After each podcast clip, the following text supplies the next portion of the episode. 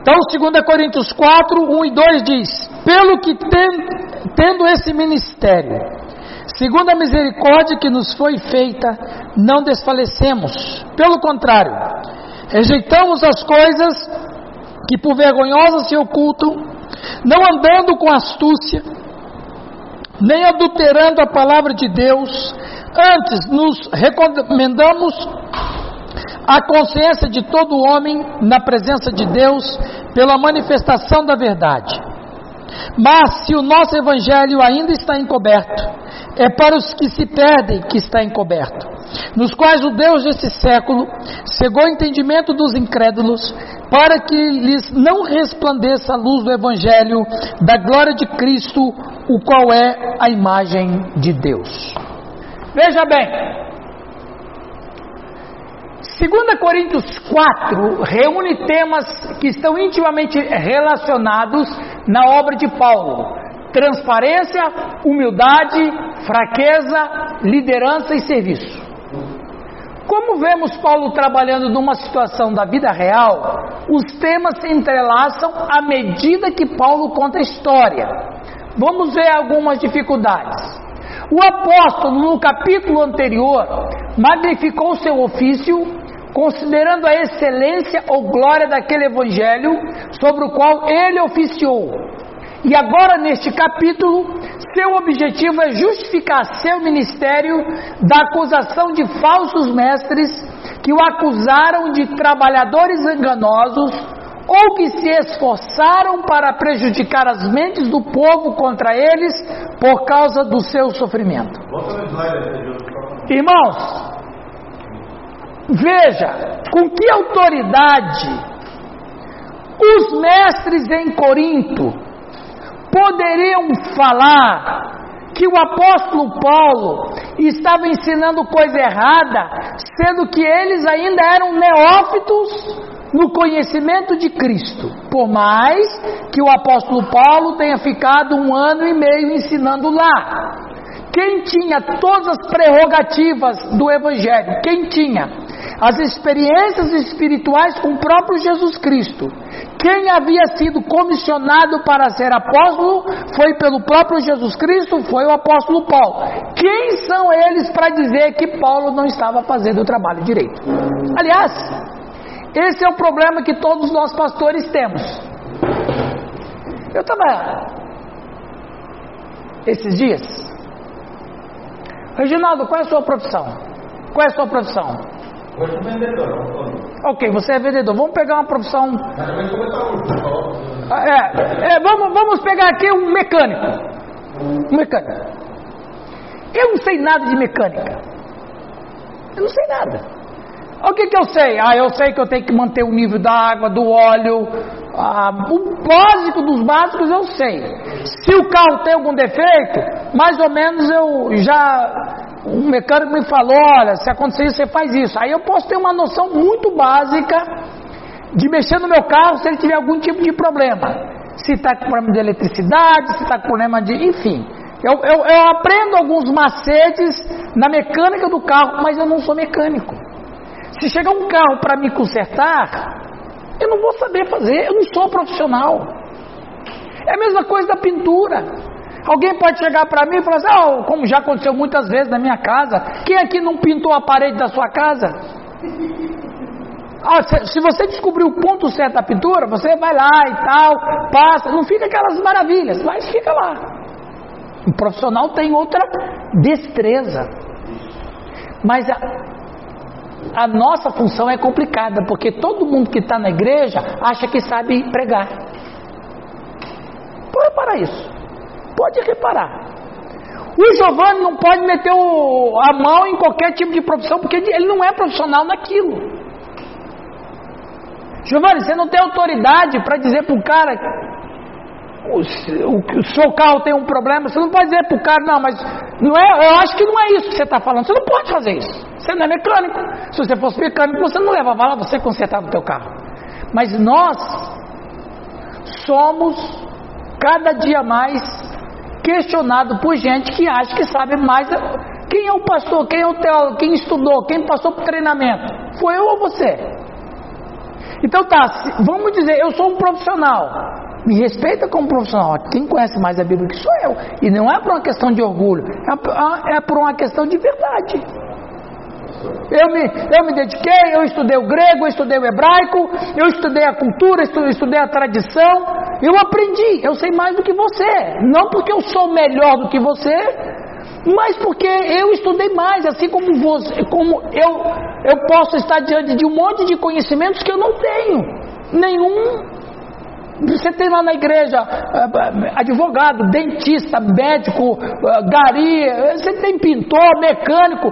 Você não entra na profissão de nenhum deles porque você não tem autoridade para isso. Mas todo mundo conhece a Bíblia. Que conversa é essa? Não, todo mundo é teólogo. Na igreja todo mundo é teólogo. O, o, o, o pastor apresenta uma, uma, uma, uma, uma interpretação que ele estudou à custa de horas e horas e horas. Aí o, o infeliz do filisteu diz: Não, mas não é assim, não, pastor. Você é teólogo? A Malequita. Essa semana passada, e não é muito difícil, de vez em quando acontece isso. Na semana passada, uma mãe mandou o filho dela internar e depois ela me mandou uma mensagem que era para me ligar para ela, que era para ela me explicar como é que eu tinha que fazer com o filho dela. Pastor, me liga, daí eu vou explicar para o senhor como é que o senhor faz com o meu filho, como é que ele é, como é que o senhor tem que fazer com ele, tá bom? Aí, beleza. É, aí eu falei para ela assim, mas mandei uma mensagem, depois expliquei para ela. né? Ó, se a senhora soubesse como fazer, deixava mandar para mim, a senhora fazia. É, exatamente. Ó, eu vou mandar, eu vou mandar meu filho lá pro psicólogo. Ó, eu vou mandar o meu, meu irmão lá no psicólogo. Mas, ô doutor, ó, meu irmão é desse jeito. Então, então você dá um jeito dele. Então quer dizer, o apóstolo Paulo, ele passou por uma situação muito complicada. Ele é o apóstolo, ele é o evangelista, ele é o mestre do ensino cristão, mas tem gente na igreja que acha que é melhor do que ele, que fica dizendo que o que ele está fazendo é errado. Se você fizesse assim, É, se você fizesse assim, estava certo. Sim. Que que não. Não, quer, porque eles sabem. Lá o pastor, tá, a gente faz liderança de liderança, tudo, né? Aham. né? Aí tem uma irmã lá, falei, ó, ela gosta de fazer, irmã, você vai ter que participar da- do estudo, né? Aí ela falou assim, mas por quê? Você acha que para mim falar de Jesus, eu preciso de aprender? Pois é, na- é, esse é o problema. Todo mundo precisa. Exatamente. Mas ela bate na tecla que não. Para mim falar de Jesus, eu simplesmente falo. E olha, eu vou dizer para vocês, e, e aqui vocês vão, quem aqui é pregador, nem todo mundo aqui é, é pregador e tal, como é difícil, como é complicado você preparar um sermão. É, não é fácil. Não, mas para quem é na igreja sabe. Não, ele tira de letra. esse jovem também, aqui se tivesse eu falaria também. Ah, ele veio lá do Belém do Pará, cara. E o pai dele é pastor da igreja, pastor regional. E ele é questionador do pai. Ah, Até ele chegou aqui porque meu pai disse que isso aqui. E eu vejo que um dos grandes problemas da família dele é essa. Aham. Isso que tem com o pai dele. E aí ele foi desmontando o estudo dele e falou assim, pastor, então, quer dizer que meu pai está certo no jeito que ele faz as coisas? Eu falei, não sei, cara, você que está falando. exatamente. Chegou no ponto de entender. Aí foi quando ele conseguiu crescer, até estar nessa disposição que eu estou trazendo ele para ele melhorar. Aham. Por quê? Porque ele está naquela condição de que eu não sei nada. É, é, ah, gente, a- a- aqui está a melhor pessoa e a pessoa que vai crescer muito. É aquele que está aberto ao ensino quando ele diz: Eu estou para aprender porque eu não sei nada. A vantagem dele é novo. É, A nossa desvantagem são novas. é. Já pensou? Formar, né? Olha ali, então.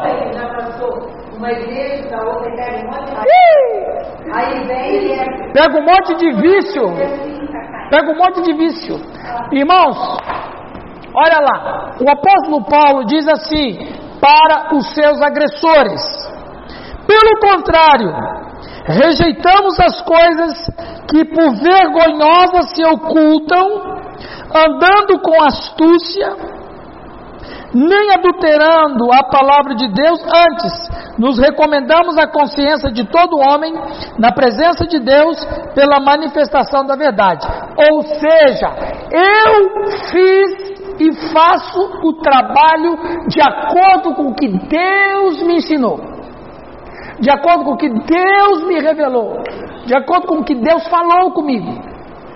Alguém lê para nós esse slide, por favor? Pode ler, Giovanni. Renunciamos às coisas ocultas da desonestidade. As coisas desonestas são coisas ocultas que não suportam a luz. E aqueles que as praticam têm, ou deveriam ter, vergonha delas, especialmente quando são conhecidas. Tais coisas o apóstolo não permitiu, mas renunciou e evitou com indignação, não andando com astúcia ou disfarçado, agindo com arte e astúcia, mas com grande simplicidade, com liberdade aberta. Na nossa cultura, não menos do que em Corinto, projetamos força e invencibilidade, porque sentimos que são necessárias para subir a escada do sucesso. Tentamos convencer as pessoas de que somos mais fortes, mais inteligentes, mais competentes do que realmente somos. Isso. Então veja, qual era a questão lá de Corinto com os agressores do apóstolo Paulo? É porque eles queriam se posicionar como mestres. Proeminência. Eles são superiores. Paulo não é como nós. Aliás, Paulo, ele não está ensinando a verdade. Veja bem. Eles querem ter sucesso. Eles querem ter sucesso, eles querem ter proeminência. Veja, que cidade eles moram? Corinto. Qual- o que, que faz parte da, da, da- da cultura lá? Proeminência. Eu sou de Paulo, eu sou de Apolo, eu sou de Cefas, e mais, numa cultura onde os grandes mestres, filósofos, são tratados como divindade, se eu tenho um grupo pela qual eu tenho a condição de ensinar, eu quero ser o proeminente. Então, o que que acontece?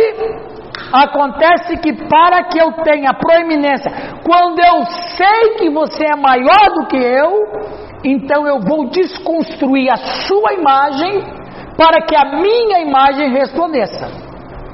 Percebe? Vocês já viram isso em algum lugar? É, no curso de filosofia tem muito isso, né?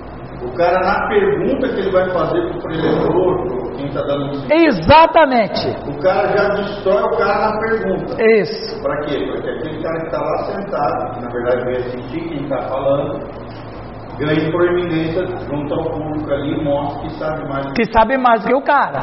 Então, e- e- e- e- sim, pode falar. Você que é, você que é palestrante. Não, você, você dá palestra, você sabe disso. Nas empresas. A palestra é por exemplo, esses caras aí grandão que a gente vê propaganda às vezes lá, Daniel Rodrigues, é, os caras são mestres em desconstruir o outro, Sim. achando que nós não somos nada. Isso. E, e- e veja, pro- ó, por quê? Porque isso mexe com o ego da pessoa. Então o que, que acontece? Como eu sei que eu tenho um rival no meu nível ou até um pouco a mais, qual é a, a tática da vergonha? É desconstruir a imagem dele, como Giovanni disse. Então, gente, prestem atenção. O espírito de Corinto está muito presente na nossa sociedade hoje. Hoje existe uma coisa chamada, chamada isso aqui, ó, muito forte, culto à personalidade. Aliás, veja bem, dentro da igreja principalmente, a gente até usa uma palavra muito comum hoje, personal. O que, que é um personal trainer? É o cara. É o cara. Então veja, hoje nós temos um culto à personalidade. E é o que exatamente, ó, na nossa cultura, não menos do que em Corinto, projetamos força e invencibilidade, porque sentimos que são necessárias para subir a escada do sucesso. Pastor Giovanni, eu quero ser pastor. Ah, meu irmão, tem uns escala de. Nós temos que. Temos um, um processo. Não, não, eu fui revelado que é para mim ser pastor. Se eu não for ser pastor daqui, eu vou sair da igreja. Vocês já viram isso acontecer?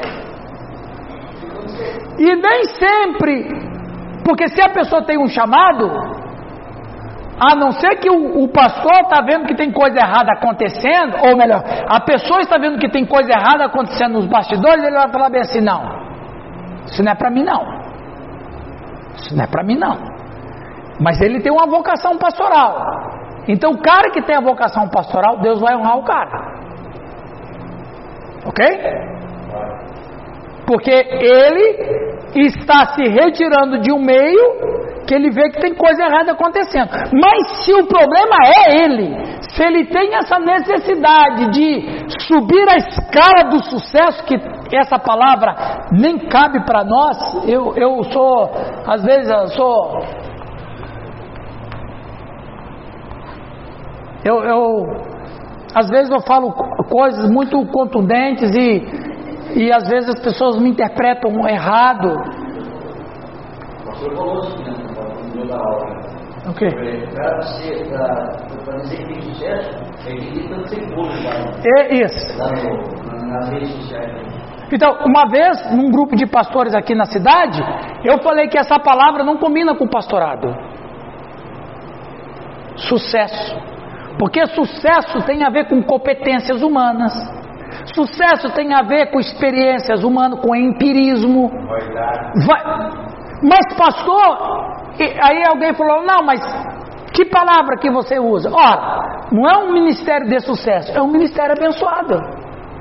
Por que, que é um ministério abençoado? Porque eu sou um instrumento do qual Deus me usa. Mas sucesso tem a ver com ego. Sucesso tem a ver com o que eu faço. Sucesso tem a ver com a minha competência. Mas por que, que essa palavra está muito presente nas igrejas e muitos pastores? Porque é o espírito de Corinto que está. A pós-modernidade trabalha o quê? A pós-modernidade trabalha a personalidade, é o culto à personalidade. Então, quem é o pastor de sucesso? É o pastor que a igreja dele tem 500 mil membros. Esse é o pastor de sucesso. E às vezes o próprio pastor, que tem uma- um rebanho de mil membros, não é nada disso, ele é um cara humilde, Deus está abençoando ele porque ele é um cara de joelho no chão. Mas quem não quer joelho no chão e quem não tem espírito de humildade, vai transferir para esse pastor um pastor de sucesso, porque ele pensa assim. Percebe?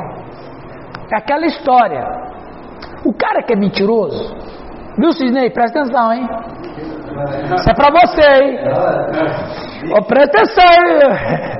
O cara que é mentiroso, ele, o cara que nunca fala a verdade, sempre inventa alguma coisa, ele pensa assim, poxa, eu não estou afim de ir lá na casa do Sidney. Eu falei que eu ia, mas não estou afim. Eu não vou não, mas se ele me perguntar, eu vou dizer, ah, chegou uma visita lá em casa. Então o cara vive sempre assim. Ele sempre conta uma mentira para todo mundo. Aí um dia ele chega, Alex, e fala assim: Ô Alex, você po- você pode ir lá em casa amanhã? Aí o Alex fala: Não, pastor, eu vou lá sim, beleza.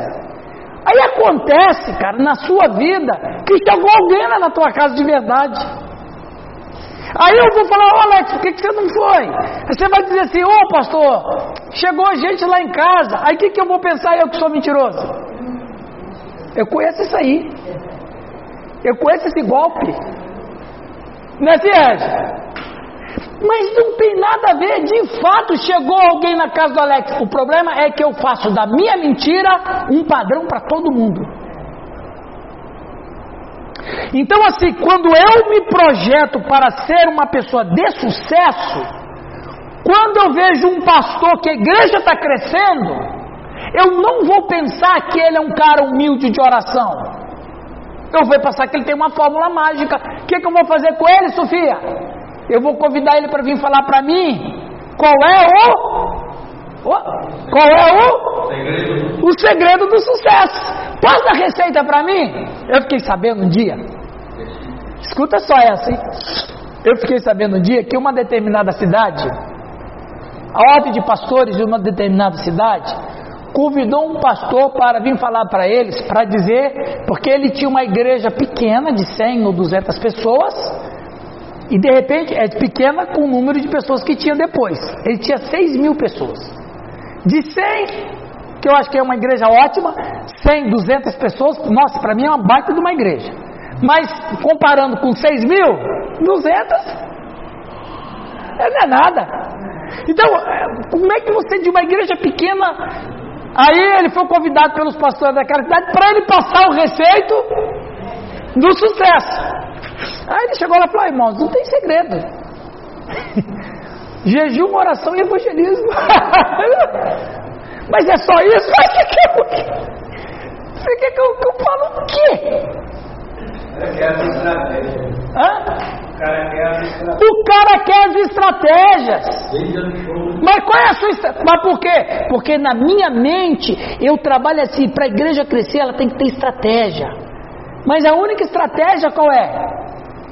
Jejum, oração e evangelização. Não não tem segredo. Jesus já disse isso há dois mil anos atrás. Mas eu não aceito o que Jesus falou, porque eu estou imergido numa sociedade que, priva, que pri- é, privilegia Sucesso. o sucesso. São as pressões da pós-modernidade Pressões da pastores.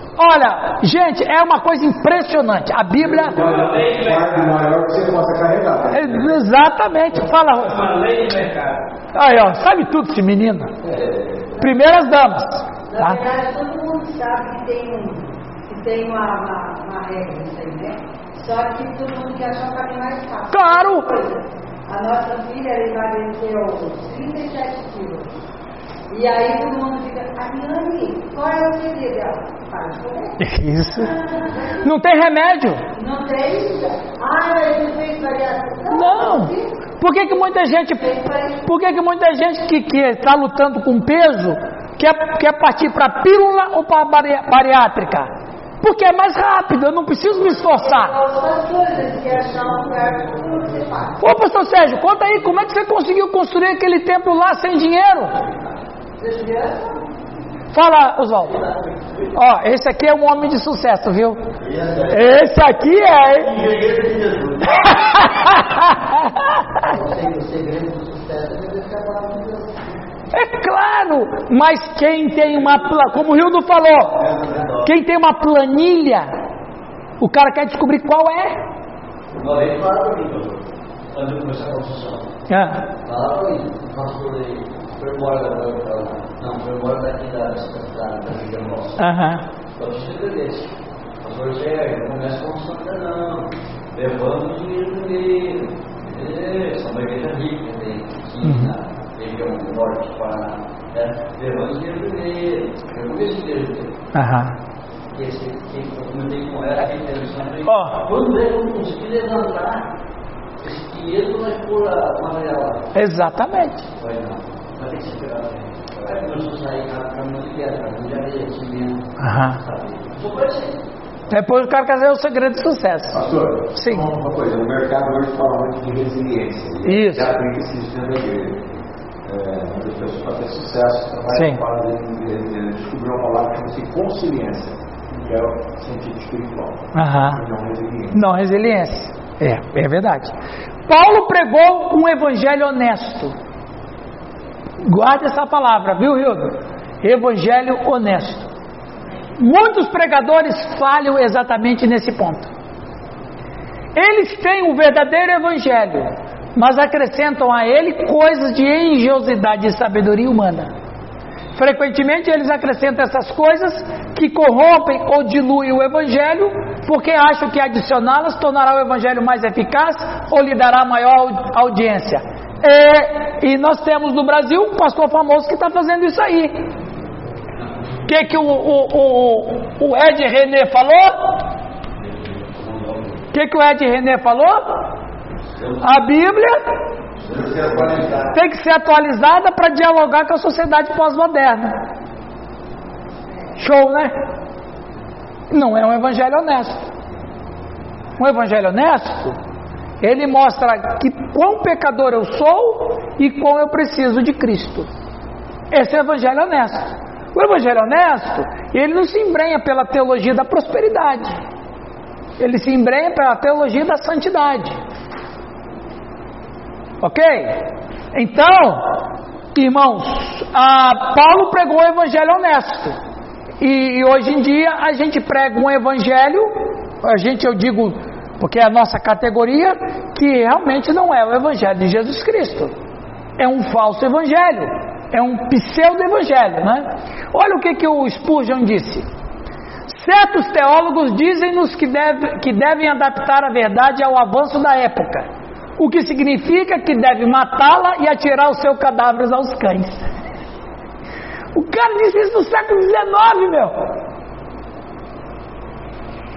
O que significa simplesmente que uma mentira popular to tomará o lugar de uma verdade ofensiva.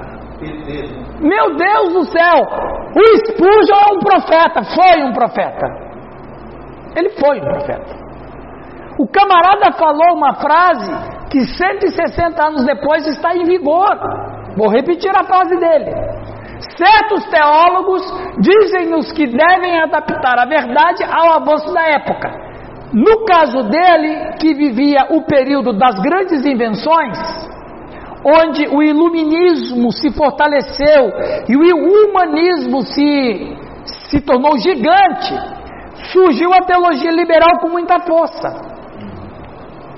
A teologia liberal foi uma, uma teologia é, é, é, tão absurdamente atacando a Bíblia, porque eles diziam que as grandes as grandes guerras que aconteceu na Europa aconteceu por causa do cristianismo.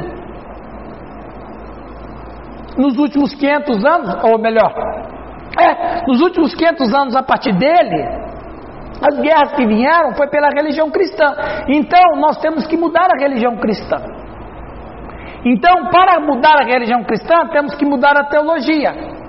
Para mudar a teologia, nós temos que dar para ela uma roupagem filosófica humanista. É o que Spurgeon fala. Hã? Não, ele se ele exatamente. Certos teólogos dizem-nos que devem adaptar a verdade ao avanço da época.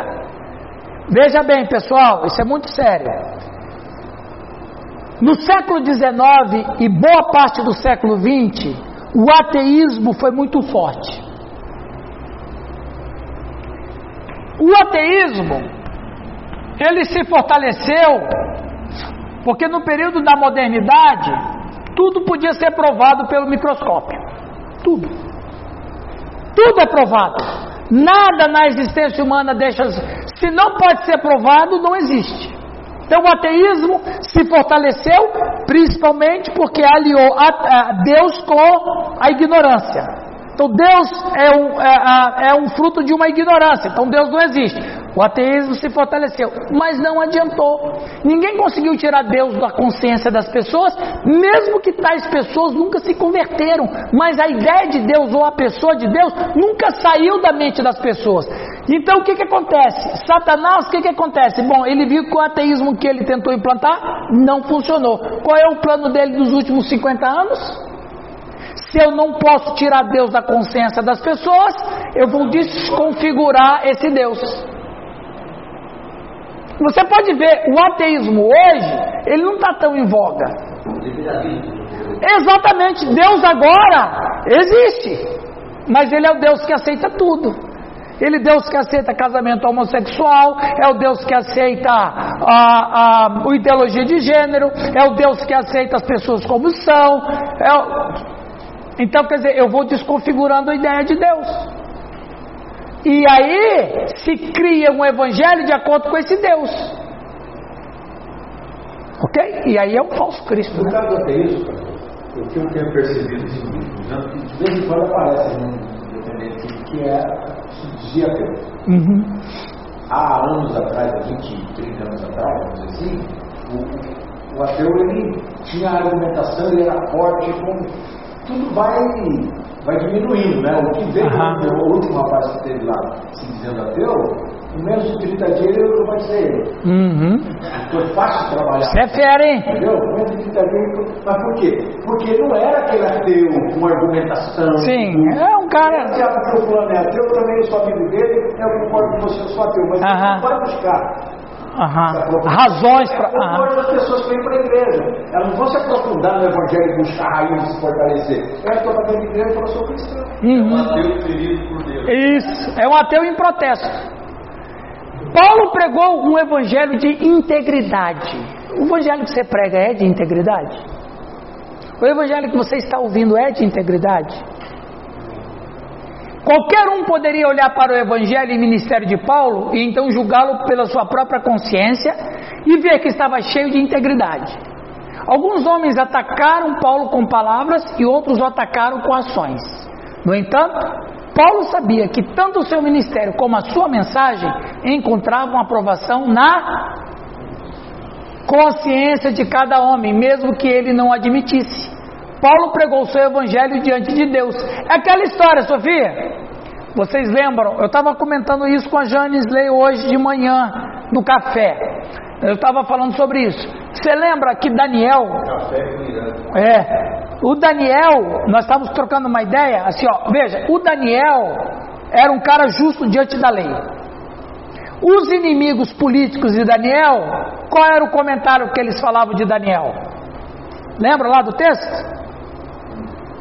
Não tem nenhuma falha em Daniel.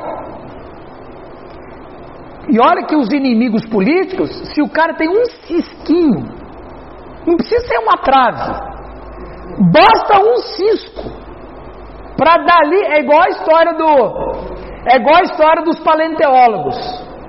Eles acham um caco de barro e daí eles criam uma civilização que subiu que ninguém sabe como.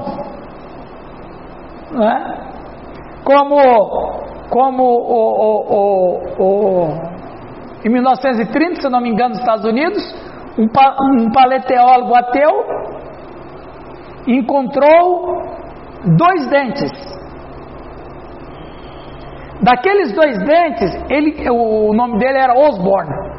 Ele, daqueles dois dentes, dentes, ele criou um casal. Sim, e ele era uma sumidade da paleontologia em 1930 nos Estados Unidos de dois dentes, ele criou um casal e já deu já deu nome que poderia ser um casal de hominídeo. Aí a academia aplaudiu, olha aí, não sei o que, ppp, ppp. Foram fazer bem certinho a pesquisa e descobriram que os dois dentes eram de porco. Era de porco. Então veja, é, o que que acontece? O opositor, você precisa de um dente para criar uma família hominídea. Então veja, vocês, é, Daniel não tem, não tem, não tem nenhuma falha em Daniel. Se não tem uma falha, vamos criar uma. Aí criaram uma que não era, era coisa antiética até. Veja bem, Paulo fala a verdade. Por mais que a gente desconstrua ele e a mensagem dele, ainda assim a consciência das pessoas acreditam nele. Você pode até, Sérgio, ter gente que não gosta de você, até acho que tem gente que não gosta de você. Pode ser um pastor, pode ser uma pessoa da igreja qualquer. Mas uma coisa, a pessoa sabe de você. Você conseguiu pregar o evangelho que fez a consciência das pessoas se renderem a Cristo. É isso a nossa função. Você pode até ser meu inimigo, mas você sabe que eu fiz o certo. E querendo ou não querendo, tais pessoas reconhecem a grandeza dessa pessoa, mesmo que ele não admita publicamente. Ok? Então veja, trabalha na consciência. Paulo trabalhava na consciência. Ok, você pode falar mal o que for, mas ele falou a verdade. E isso me atingiu. Ele não presta, ah, ok, ele não presta. Ah, ele é um rebelde. Ok. Mas ele falou, falou a verdade e atingiu a minha consciência. É isso que Paulo está dizendo. A pessoa precisa ser muito íntegra e forte naquilo que ela faz Claro. para poder chegar. Tô raço nessas pessoas. Né? É. Por que nem todos respondem positivamente ao Evangelho? Nesse texto não tem nada a ver com eleição, ok? E nem isso que eu vou falar. Mas, seguindo o texto, se o Evangelho está velado ou oculto para alguns, certamente não é culpa de Deus. E Paulo também não quer que seja culpa dele. É, né? E, no entanto, mesmo enquanto escreve as palavras, ele está ciente de que há aqueles que simplesmente não conseguem entender. E por que não conseguem entender? Paulo explica no versículo seguinte, 4.4. Quem lê aí, Giovanni? Leia lá na Bíblia. 4.4.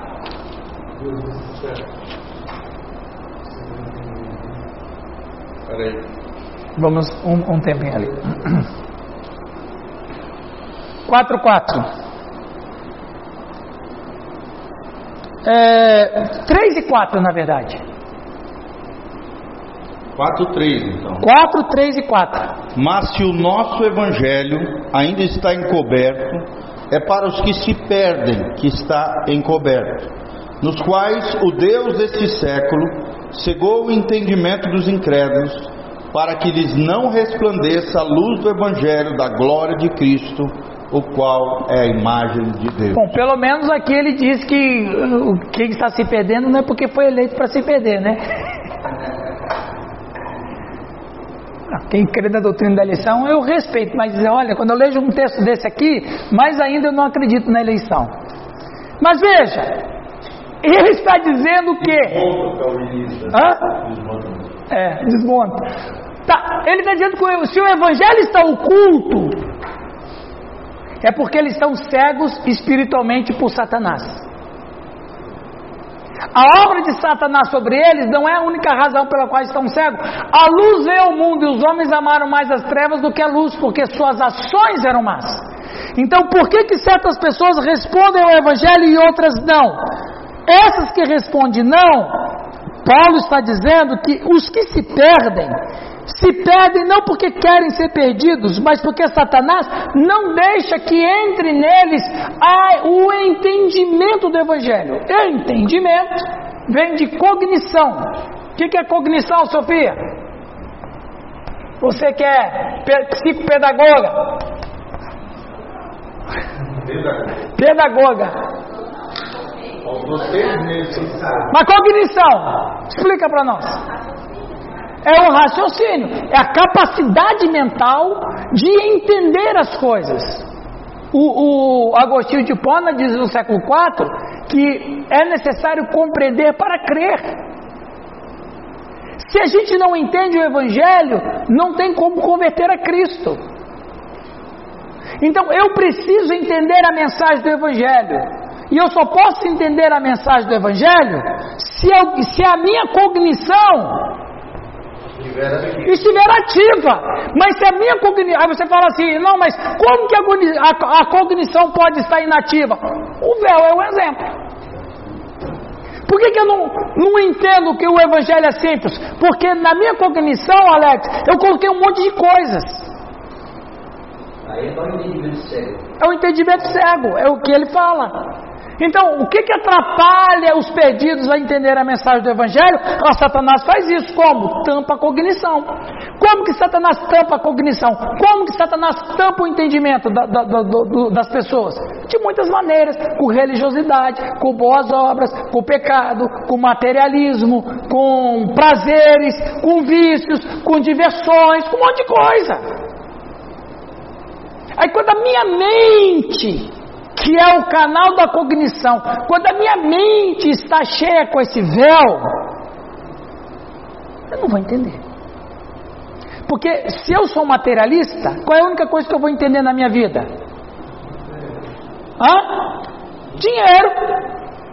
Se eu, se na minha cognição está absolutamente tomada por conta de legalismo, o que, que eu vou entender? Boas obras. Se a minha cognição estiver tomada de prazeres, o que, que eu vou pensar? Carnalidade, seja qual for, bebida, sexo, droga, o que for. Então, o Satanás é muito astuto. Ainda bem que está escrito Romanos 10. É, Até revelou. mas aí eu, exatamente. Posso entender então quando palavra. que o véu se rompeu não para me ver, mas para mim aprender a ouvir? Você escuta, o cérebro processa e a cognição é ativada. Olha que interessante. Ou seja, a conversão a Jesus Cristo é um ato racional. É uma mente. Então quer dizer que, mas se a minha cognição estiver entupida com um monte de outras coisas, eu não vou entender a mensagem. Mas não vou. Olha, pega um religioso, seja ele. Um dia eu, eu fui evangelizar uma pessoa, preste atenção, hein? Eu fui evangelizar um homem da Assembleia de Deus. Não, não, a igreja do, os assembleanos do Oswaldo é tudo. Foi? Aí, faz muitos anos isso. Eu fui visitar, alguém falou assim: Ah, você pode visitar fulano de tal, tal, tal, ele está passando por uma situação difícil, eu vou lá visitar. Eu cheguei lá, na casa dele, e eu comecei a conversar com ele e tal, presbítero. Aí você sabe que presbítero da Assembleia é o cara, sumidade. Aí eu comecei a conversar com ele e tal. Aí eu perguntei para ele, irmão, se você morresse hoje e fosse para o céu, por que, que você deveria ir para o céu? Sabe que ele me respondeu? Meu Deus.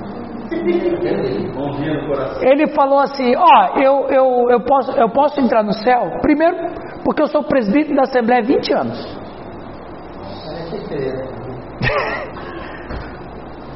Aí quando ele começou com isso, eu falei: Pronto, lascou, tá no inferno e não sabe. Aí ele começou: Na minha casa nunca entrou televisão.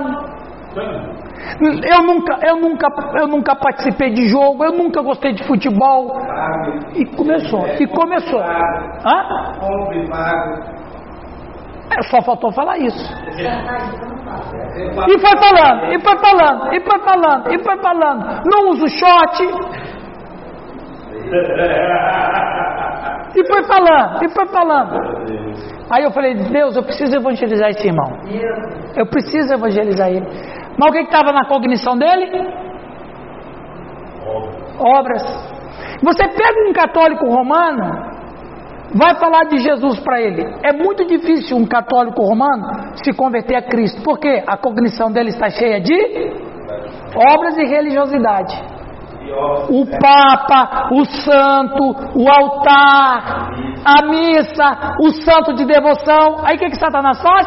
Usa tudo isso para cegar o entendimento. Enfim, ganhou o cara para Jesus? Sim, no- aí eu fui, eu fui falando com ele, eu fui, eu fui apresentando o evangelho, fui falando o homem é pecador, a Bíblia diz, eu concordo que o homem é pecador? Ah, eu concordo. Então, o homem é pecador, eu fui falando, o, o, o céu é um presente de Deus, não é comprado nem merecido, Efésios 2, 8, 9, né, que Deus é amor, mas Deus é justo, e Ele tem que nos punir, mas Ele é amor, não quer nos punir. Como é que Deus resolveu esse problema? Enviando Jesus Cristo, Jesus Cristo é o Salvador, Ele é Deus, Aí, e, e quando eu cheguei no final, eu, eu disse para um homem assim: Irmão, isso faz sentido para você? Ele disse: Faz. Eu sei que o irmão é presbítero da Assembleia há 20 anos, mas você não gostaria de confirmar essa certeza de salvação orando comigo?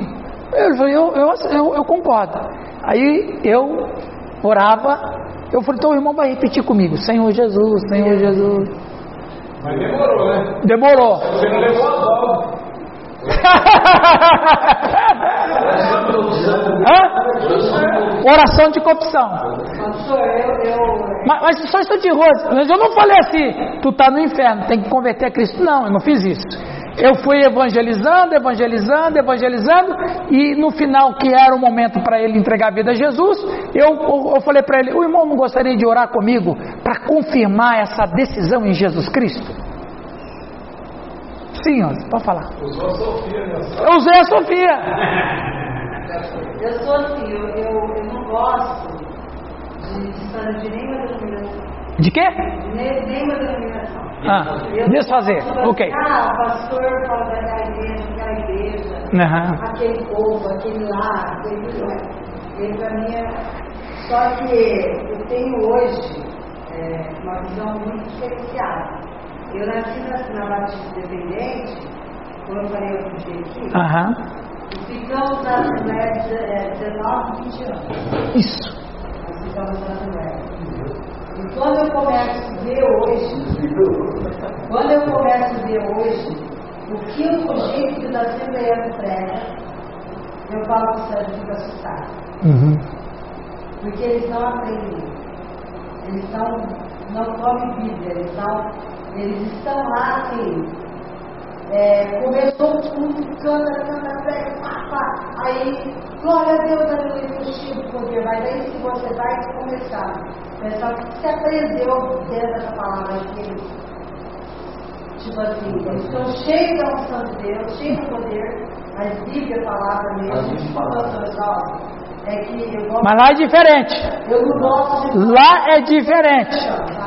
Falar, ah, igreja Não, você está fazendo uma análise, é diferente. é o que eu vivi. Aham.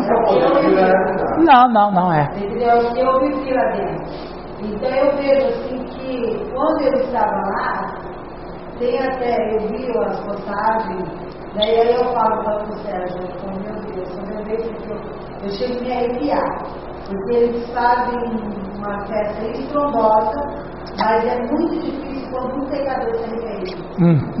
vai lá e fala, eu, sou arrependido. Ele vai mais pela comoção daquilo que ele está vivendo. A minha filha, ela ficou até agora na, na, na Assembleia. E ela começou a estudar a Bíblia. Depois que nós começamos a fazer uns cursos em casa, a gente passou. E ela falou assim, e fala, mãe, o que que eu vejo? Às vezes eu vejo os pregadores pregando lá, que eu fico abismada. Entendeu? É isso, o Evangelho de Cristo precisa ser esclarecido. Isso. O que vai crescer e ser lapidado é através da Da palavra de Deus. A palavra liberta. tá? A poderosa realidade da cegueira espiritual. Eu gostei desse desenho também. Lá na igreja tem uma, uma senhora que é cega, ela tem dele. Ah, é? É, né? Ah, é ok? Satanás é aquele a quem foi concedida autoridade temporária sobre esse sistema mundial caído, uma verdade que é ensinada na tentação de Cristo pelo diabo, onde ele oferece ao nosso Senhor todos os reinos do mundo. Né? Isso aqui é importante, gente. Ó.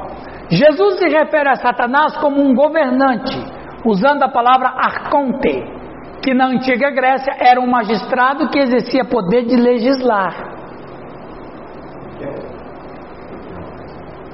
Satanás, quando chama Jesus, como, quando chama Satanás de príncipe deste mundo, ele usa no grego a palavra arcontes. Arcontes era um magistrado que tinha o poder de legislar. Ok? Espiritualmente significa, primeiro na categoria sobre todas as forças espirituais da maldade. E também sobre os homens. Aí, porque realmente, quando a gente prega o evangelho para as pessoas, nós estamos tirando as pessoas do império das trevas. Ok? E ele não pode fazer nada contra nós, porque nós estamos debaixo da autoridade do Cristo. Mas ele vai tentar impedir. Ele só não pode ter força. Ele não pode tocar, mas ele, ele vai fazer com que a pessoa não entenda. Ok, você, você pode. Eu vim aqui falar de Jesus para o Oswaldo. Ok, pode, pode falar. Eu entupi a cabeça dele. Eu entupi a consciência. Eu entupi o entendimento dele. Fala a noite toda. Entendeu? Pastor, Oi. nós temos um casal na nossa igreja, um senhorzinhos, dois senhorzinhos, pai do Rodrigo. O, o homem é louco para se entregar a Cristo, para se batizar. E a esposa dele não faz isso porque ela tem a mãe muito católica, a família católica, e ela fica com medo de criar inimigos. Vou pensar. Tá, é, falei, vamos, continuar orando. Eles estão indo às quartas-feiras na igreja. Amém. Amém. Compraram uma casa nova, fizeram um altar. A mulher mandou fazer um altar lá para por causa da mãe dela. Viu, pessoal? O que, o que você está falando, eu quero, me, me veio na mente agora, talvez o Espírito Santo falou comigo. Ó. Olha só a incredulidade minha, talvez o Espírito Santo. Ou, ou- ou pode ser eu mesmo, ou pode ser o Espírito Santo. Quando Naamã se converteu, vocês lembram desse texto? Lembra, Jorge? Quando Naamã se converteu, ele chegou para o profeta Eliseu curado, quis dar presente para Eliseu. O que, que Eliseu falou? Não quero. Se fosse determinada igreja, o cara ia falar, já demorou. oferta. Se fosse determinada igreja do Brasil aí, né, Sérgio? Demorou. Ele disse, não quero nada. É, exatamente. Aí o Eliseu falou assim: Não quero dinheiro de ti. Não foi eu que fiz isso aí. Aí ele falou: Tudo bem, então eu vou pedir que você me dê dois mulos de terra. É. O camarada quer levar terra para a Síria. Por quê? Porque ele se converteu ao Deus de Israel. Ele agora não quer nenhuma relação com o Rimon, que era o Deus dele. O Rimon nunca curou ele. E vocês acham que ele não orava muito para Rimon? Assim. Ele orava todo dia para Rimon para ele ser curado da lepra. Rimon nunca curou. Esse aí é um dos, um dos muitos problemas do paganismo antigo. Os seus deuses nunca se relacionavam com os seus adoradores. Por isso que o. Hã? Não, eles não existem. Por isso que o Davi disse no Salmo 33: Feliz é a nação cujo Deus é o Senhor. É porque Deus vai abençoar a nação? Não, porque Deus vai ter relação com essa nação. Eu vou te escutar. Você vai poder falar para mim, eu vou poder te escutar. Porque as outras nações que tinham os deuses, eles nunca escutavam. Aí o, o, o, o, o Namã leva dois mulos de terra lá para a Síria. Por quê? Porque ele vai construir um altar com aquela terra de onde foi o Deus que curou ele e do qual Deus ele adora. Porque na cultura deles seria uma seria uma coisa muito terrível ele adorar o Deus de uma terra morando no, no, adorando um Deus de uma terra que tem outro Deus. Não é possível que eu vou adorar o Deus de Israel na terra de Rimó. É, não é legal esse negócio aí. Isso aí é a falta de respeito. Então eu vou levar a terra do Deus lá de Israel, porque eu... aí ele fez um altar, Hildo. Ele fez um altar e quando ele iria adorar o Deus de Israel, ele subia nessa terra e ali ele prestava adoração ao Deus a quem ele adorava, para não aborrecer Rimon. Aí ele ia para o templo de Rimon, porque o rei dele ia para o templo e ele tinha que ir porque ele fazia parte da guarda pessoal do rei. Aí ele mesmo disse: quando eu tiver aqui adorar Rimó, Deus de Israel vai saber, meu coração não está com ele, porque os muros estão. Aquele altar em público de Namã é uma ruptura. Com tudo, com a cultura, com a religião, com a fé. Eu agora adoro outro Deus. Qual o Deus que você adora? Tá vendo essa terra aqui? Então, é esse Deus que eu adoro é dessa terra aqui. Pode falar. Isso. Exatamente. Fala aí. Aproveita a moto aí. Não, é. Só veio uma vez, hein? Eu lembrei da passagem de Jesus na época, porque Jesus ele chega dentro de Jerusalém e ele chora. Ele chora. Ele fala, Jerusalém, Jerusalém, tu matas os profetas, perfeitos. Aí ele vai falando, ah, se eu pudesse colocar você debaixo das minhas asas, como a a galinha faz que fica os aí e tal. Aí ele diz assim, é, ele diz assim, não, não sei se. Mas agora está oculto aos teus olhos, é. Jerusalém, o povo de Israel. Agora vocês não compreendem. Aí ele diz: Feliz é aquele que diz. É, Bem-aventurado. A, a, a palavra no original é Rapaz! Vai ali, vai, vai. Bendito é o que vem em nome de Jesus. Fala dele. É exatamente. De bendito, exato.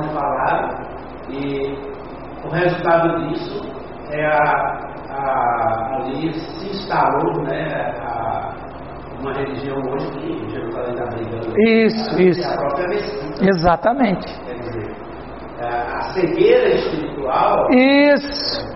tornou essa situação. Veja bem o que o Rio está compartilhando. O Namã, e um dia nós vamos conhecê-lo na eternidade, foi esse homem que teve uma. Você imagina, o camarada é famoso na cidade. Ele, ele cortou laços com o Rimon, ele não adora mais a Rimon. Ele está colocando o Rimon desprezo, mesmo que ele respeita. Mas a ação dele coloca Rimon em desprezo. Porque eu sou da Síria e adoro um Deus estrangeiro. E olha que coisa absurda, foi um Deus estrangeiro que eu nunca adorei que me curou. E o Deus que eu sempre adorei nunca ligou para mim. Percebe que loucura? Então, mesmo que eu esteja morando na terra do Deus que nunca me curou, mas eu trouxe a terra do Deus que me curou, e eu estou dizendo para o Deus que me curou: Você não me curou, mas eu vou adorar o Deus dessa terra porque ele me ouviu. E essa terra é abençoada. Ah, aí você quer o quê? O que que é? Ruptura. É, agora a, a grande questão é para as nossas igrejas. Você já mostrou para o mundo que você tem uma ruptura entre você e eles? Ó, campanha da, da, do não, do ano que vem lá, hein? Essa aqui foi mesa do deserto. Essa ali vai ser dois mulos de terra. Ó, dois mulos de terra. Todo mundo pensa, mas o que, que significa isso? Eita glória, hein? Vamos ali. É, Dois mulos de terra. dois mulos de terra. Tá? é. Aion geralmente significa um período prolongado de tempo e tem vários significados dependendo do contexto. Idade referindo-se a idade ou tempo em contraste com cosmos, referindo a pessoas ou espaço. Denota duração, continuação de tempo, mas com grande variedade. Quando Paulo diz o Deus desse século, Deus desse século, Deus, ele escreve Teós com letra minúscula, Deus desse Aion. Aion é isso aqui, é um período prolongado de tempo. Aí o que, que é Aion também? É, o Richard Trench, esse, esse teólogo escocês disse: Cosmos é toda aquela massa flutuante de pensamento, opiniões, máximas, especulações, esperanças, impulsos, objetivos, aspirações em qualquer momento atual no mundo que pode ser impossível aprender e definir com precis- precisão, mas que constitui um poder muito real e eficaz, sendo a atmosfera moral ou imoral que cada momento de nossas vidas inspiramos. Novamente, inevitavelmente expiramos. É a multidão ímpia, não salva. Toda a massa de homens ou moradores da terra, alienados de Deus e hostis a Ele e a seu Filho Jesus Cristo. Isso aí é cosmos. Ou seja, ele está dizendo que cosmos é um sistema caído. Quando a Bíblia fala, Paulo diz que Satanás é o príncipe deste Aion, ou Deus desse Aion, ele está dizendo que Satanás é o Deus desse século, ou cosmos, ou sistema cujo sistema é alienados a Deus, hostis a Deus e a seu Filho Jesus Cristo. Um sistema mesmo. Entendeu? É um sistema. Aqui, sobre como que surgiu esses sistemas contra Deus, né? começou na Babilônia, Gênesis 11 fala da rebelião unida da sociedade humana contra Deus, da Torre de Babel, e seu líder anti-Deus da humanidade, Nimrod. Houve uma rebelião, rebelião organizada contra Deus, ao desobedecer a ordem de dispersar toda a terra. Sabe por que o Nimrod, ele, ele foi, ele era trineto de Noé. E o Nimrod, ele foi, ele odiou a Deus, Sofia, por uma coisa muito interessante. Isso aí diz o Talmud. Que o Nimrod, ele odiou a Deus porque na ideia de Nimrod, Deus jamais deveria destruir a humanidade em água. Aliás, Deus jamais deveria destruir a humanidade. Deus errou em destruir a humanidade. Por isso que ele constrói a torre. Porque se Deus der na cabeça dele de acabar o mundo com água outra vez, nós ele não vai nos matar. Então, assim, então a torre que ele constrói é uma afronta a Deus, dizendo: não concordo com o que você fez, e se você é, outra vez tentar acabar o mundo em água, nós não morreremos, porque nós estaremos aqui no topo. Isso tem tudo a ver. Tem uma história que fala que o deus Babilônio destruiu a deusa do mar e com o sangue dela construiu o mundo. É o, o Tiamat. Tiamat. Babel significa o quê? Hã? Confusão. Toda a história da Torre de Babel também nos mostra outro fato fundamental sobre o sistema mundial. O princípio, o principal campo de batalha em nossa guerra espiritual é a nossa mente, onde Satanás impede a compreensão do Evangelho. A guerra espiritual não é uma luta pelo poder, mas uma luta pela verdade. Viu? A guerra espiritual não é uma luta pelo poder, mas é uma luta pela verdade. Se eu ocultar a verdade da Rose, ela vai estar sobre o meu domínio. Então aí a questão não é poder, a questão é verdade. Eu tenho a verdade. A gente assistiu o filme A Diretoria. Uhum. Fala muito sobre isso aí. É? É uma peça? Uma peça. Interessante. Esse homem é famoso na, na academia, né, Giovanni? O Campbell Morgan. O Deus desse mundo só é capaz de cegar a mente dos incrédulos. Por que ele teve poder para cegá-los? Por causa da incredulidade. A recusa em acreditar é o segredo e a razão da cegueira que acontece aos homens. Oh, não importa que as pessoas ouçam o que acreditamos. O único pecado que, em última análise, levará os homens à perdição é o pecado da incredulidade. A incredulidade, como recusa de Cristo, recusa do Evangelho, recusa em aceitar o que Deus está oferecendo a eles. Doutor Lutero dizia: O homem se perde só, mas não se salva só. Ele dizia: O homem se perde só, mas não se salva só. Sempre Sempre certo. De lá recusa de Cristo, volta lá. Recusa de Cristo, recusa do Evangelho, recusa em aceitar o que Deus está oferecendo a eles. Muito forte sair dele, né? Muito forte. É.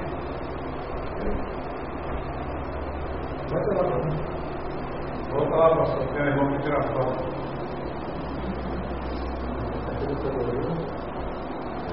Estamos terminando, gente. Israel não vê a glória do Evangelho em Jesus quando olha para a lei de Moisés. Ou agora Satanás chega para os, os que estão se perecendo e diz assim: Você vai deixar Moisés? Você vai deixar o Papa? Você vai deixar o santo? Você vai deixar o seu prazer? Você vai deixar o seu vício? Você vai deixar de ganhar dinheiro? Percebe? Isto é o que Satanás faz. Satanás cega os olhos e escurece os corações. Ele faz com que não olhemos para esta glória. Ficamos distraídos, concentrando nossa atenção nos cuidados desse mundo e na riqueza dessa vida. Né? Há uma comparaçãozinha ali, gente. Eu achei legal essa tabelinha. Comparação, 2 Coríntios 4, 4, 2 Coríntios 4, 6.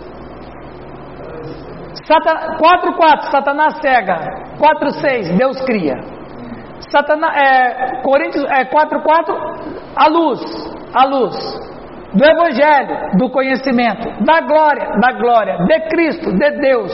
Qual é a imagem de Deus na face de Cristo? Satanás cega o homem para isso e Deus mostra o homem isso. A mesma coisa. Né? Pressionado, perplexo, perseguido, abatido, não esmagado, não desesperado, não abandonado, não destruído. Ao escrever, sempre carregando no corpo a morte do Senhor Jesus.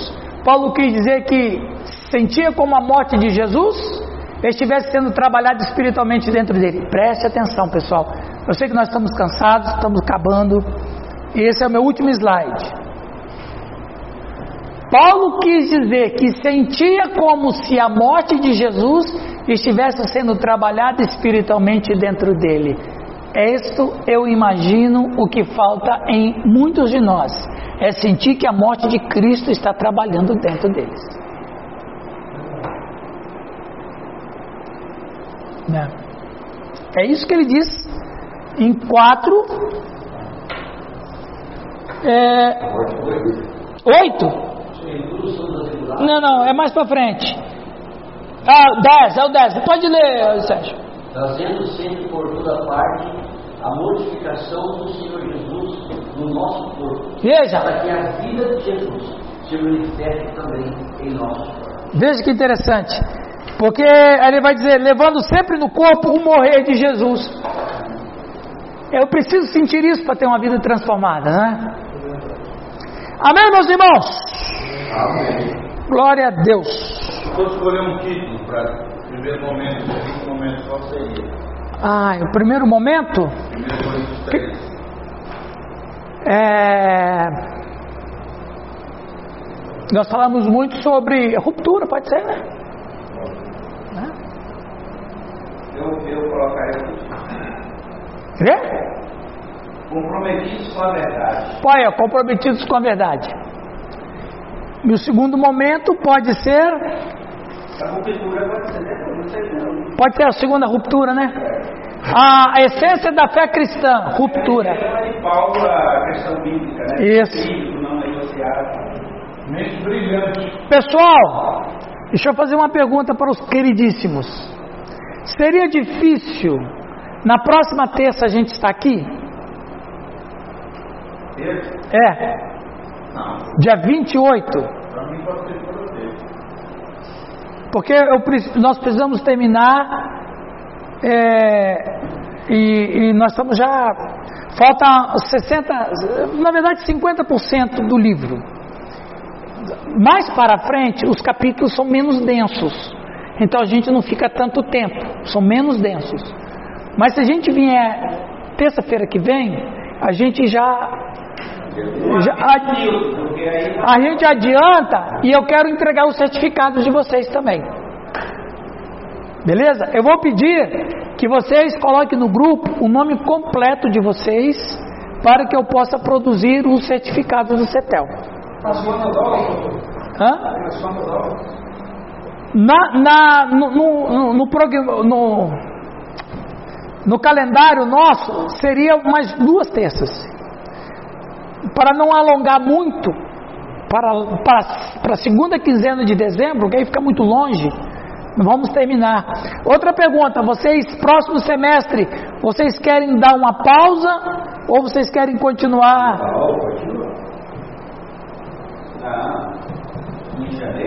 Não, a partir de março.